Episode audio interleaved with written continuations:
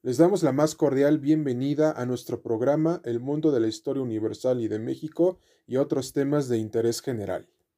en donde abordaremos los principales conflictos bélicos que sucedieron durante la historia del mundo global desde los siglos XIV, XV, XVI, XVII, XVIII, XIX, XX y XXI, así como también se analizará la historia de México desde la caída de la Gran Tenochtitlán hasta nuestra época contemporánea. El tema de hoy abordaremos la caída de la Gran México Tenochtitlán a manos de las tropas españolas. Esperemos que el presente episodio sea de su agrado y sin más preámbulo, empezamos.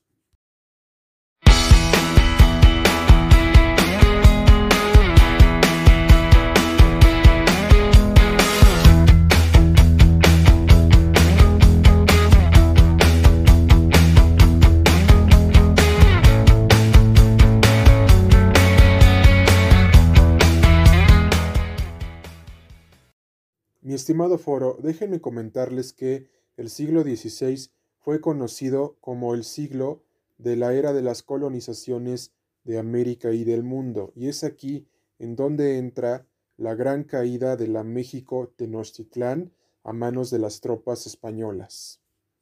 Mi querido auditorio, nuestra historia empieza cuando el gobernador de Cuba, Juan Diego Velázquez, le ordena a Hernán Cortés y a las demás tropas españolas una expedición militar y expansionista hacia la Gran México Tenochtitlán. Después de recorrer varios kilómetros en alta mar, finalmente Hernán Cortés y sus tropas españolas llegan finalmente a la Gran México Tenochtitlán, donde son recibidos por el gran emperador Moctezuma I. Los mexicas por orden de Moctezuma I los reciben con grandes joyas, oro y metales preciosos. Es en este momento histórico, mi querido foro, que nos damos cuenta que la Gran México Tenochtitlán era una gran ciudad vasta en economía, astrología, astronomía, matemáticas y, muy importante, tenían un derecho penal punitivo bastante exigente, en donde la única sanción punitiva para los que cometían delitos contra los dioses era la pena de muerte. Subsecuentemente, Hernán Cortés y las demás tropas españolas se dan cuenta de la gran riqueza que tienen los mexicas dentro de la gran México Tenochtitlán, y para poder saquear todos estos tesoros y llevarlos hacia la corona española, debían de aliarse con sus enemigos mortales. ¿Saben quiénes eran? Los tlaxcaltecas. Pero ahora ustedes, mi querido auditorio, se estarán preguntando, a ver el mundo de la historia, ¿nos puedes decir por qué los tlaxcaltecas debían de unirse con los españoles? La respuesta es sencilla y fácil de responder. En primer lugar, los tlaxcaltecas eran enemigos a muerte de los mexicas, y los españoles, para poder lograr saquear todas las riquezas que tenía la gran México Tenochtitlán, agilizaron un plan con los tlaxcaltecas para entrar al corazón de México Tenochtitlán. Ese plan era tomar de prisionero al gran Moctezuma I, emperador de México Tenochtitlán. En base a esta tesitura vemos que Cuitláhuac, hijo de Moctezuma I, no está de acuerdo en que los españoles entren a la gran ciudad, por lo que le pide que los expulsen, a lo cual Moctezuma vagamente decide no hacerlo y darles la bienvenida. Pero, en este caso, Cuitláhuac, al darse cuenta de las malas intenciones de Hernán Cortés y las tropas españolas, empieza una guerra en contra de ellos para expulsarlos de la gran ciudad. Y los españoles, junto con los tlaxcaltecas, empiezan una masacre que termina en grandes bajas para ambos bandos, por lo cual esto ocasiona la huida de Hernán Cortés y de los españoles de la Gran México Tenochtitlán, a lo cual a este evento histórico se le conoció como la Noche Triste, en donde Hernán Cortés lloró por la derrota de él y de sus compañeros españoles. Adicionalmente, mi querido foro, también les comento que ambas tropas mexicas y españolas tuvieron grandes bajas, violentas e impactantes, a lo cual una vez que Moctezuma I se da cuenta de esta situación, sale al Templo Mayor para detener este conflicto violento sin precedentes, a lo cual su propia población le avienta una piedra que le causa una muerte instantánea. A toda nuestra comunidad histórica le surgirá la siguiente pregunta. A ver el mundo de la historia. ¿Nos puedes decir por qué algunas teorías dicen que Moctezuma había muerto en base a sus heridas a manos de los españoles?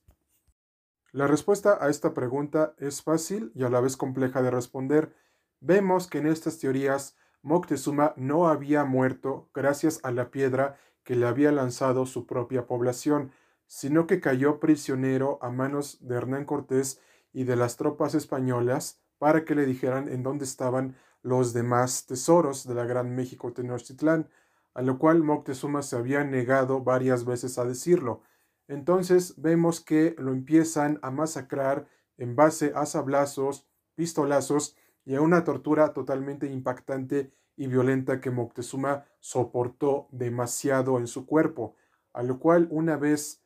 que su cuerpo deja de responder, inmediatamente fallece, y al ver los españoles que ya no les sirve para nada, avientan su cuerpo desde el gran templo mayor, lo cual origina la ira y el enojo de la población mexica, incluido la de su hijo Cuitláhuac. Y es aquí en donde vemos que Moctezuma I fallece el 30 de junio de 1520, lo cual marcaría la caída de la Gran México Tenochtitlán.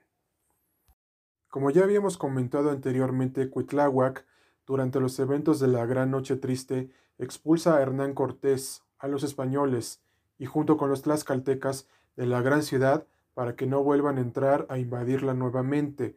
por lo cual cierra todas las fronteras y comunicación con el exterior. Pero aquí ustedes se estarán preguntando, a ver el mundo de la historia, ¿nos puedes decir qué estrategia militar utilizó Hernán Cortés junto con los tlaxcaltecas y sus tropas españolas para poder entrar a la Gran México Tenochtitlán?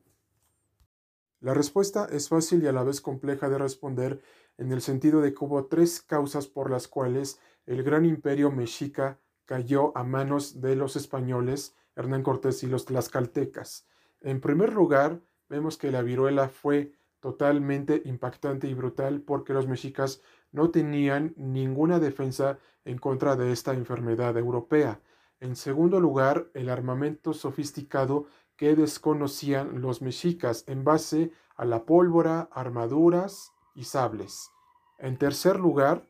porque los mexicas pensaban que los españoles eran dioses traídos desde el más allá por Huitzilopochtli y Tlaloc, en base a lo que ya habíamos comentado anteriormente, la ignorancia de los mexicas en base a estos tres elementos que mencionamos ocasionó su derrota y la muerte del gran emperador Cuitláhuac, quedando en su lugar Cuauhtémoc, a lo cual una vez que cortaron los principales canales de comunicación que transportaban el agua, vemos que el gran imperio mexica ya no tenía ninguna otra opción para defenderse y cayó finalmente ante el imperio español, Hernán Cortés y los tlaxcaltecas, pero no sin antes mencionarles que Cuauhtémoc queda como el último emperador mexica de la Gran México Tenochtitlán, y es aquí precisamente que Hernán Cortés le quema los pies para que le diga en dónde están los demás tesoros, a lo cual él se niega, soporta esa tortura y finalmente muere, siendo que el 13 de agosto de 1521, la gran ciudad de México Tenochtitlán cae a manos de los españoles Hernán Cortés y sus aliados los tlaxcaltecas. Desde el punto de vista histórico, este hecho violento, sangriento e impactante significó un parteaguas en la historia de nuestro país. En primer lugar, se pierde todo el avance cultural e histórico que se había logrado desde las culturas maya, azteca y mexica, y posteriormente se da el inicio al retroceso cultural e histórico desde la época de la colonia hasta el México independiente y que se abordará más adelante en un podcast posterior. Derivado de lo anterior, vemos que la caída de la Gran México Tenochtitlán se debió a la falta de liderazgo de Moctezuma I. Y también se debe al desconocimiento que tenía el imperio mexica sobre el armamento de los españoles, la enfermedad de la viruela y su alianza con los tlaxcaltecas, y el desconocimiento de que pensaban que eran dioses enviados desde el más allá por Huitzilopochtli y Tlaloc, ya que esto ocasionó la caída de la Gran México Tenochtitlán el 13 de agosto de 1521. Nos gustaría saber su opinión sobre este tema tan impactante de la historia de nuestro país, y nos podrán escribir todos sus comentarios al siguiente correo electrónico, el mundo de la historia en general arroba gmail.com. Y antes de despedirnos, les dejamos una frase de su servidor y de nuestra revista virtual, El Mundo de la Historia. Personas o países que no conozcan su pasado están condenados a repetirlo. Nuestro programa El Mundo de la Historia Universal y de México y otros temas de interés general se lo dedicamos a una persona especial que significó mucho para la vida de su servidor y de nuestra revista virtual. Adi María Teresa Pachón Domínguez, madre, esposa, hija y abuela, te dedicamos este programa en tu memoria, ya que tú siempre nos impulsas a ser mejores investigadores históricos y que le entreguemos a nuestra audiencia un contenido histórico de excelente calidad. Te dedicamos este programa en tu memoria. Recuerden que ustedes forman parte de nuestra comunidad histórica de El Mundo de la Historia Universal y de México y otros temas de interés general. Nos vemos en un próximo episodio. Cuídense mucho amigos y hasta la próxima.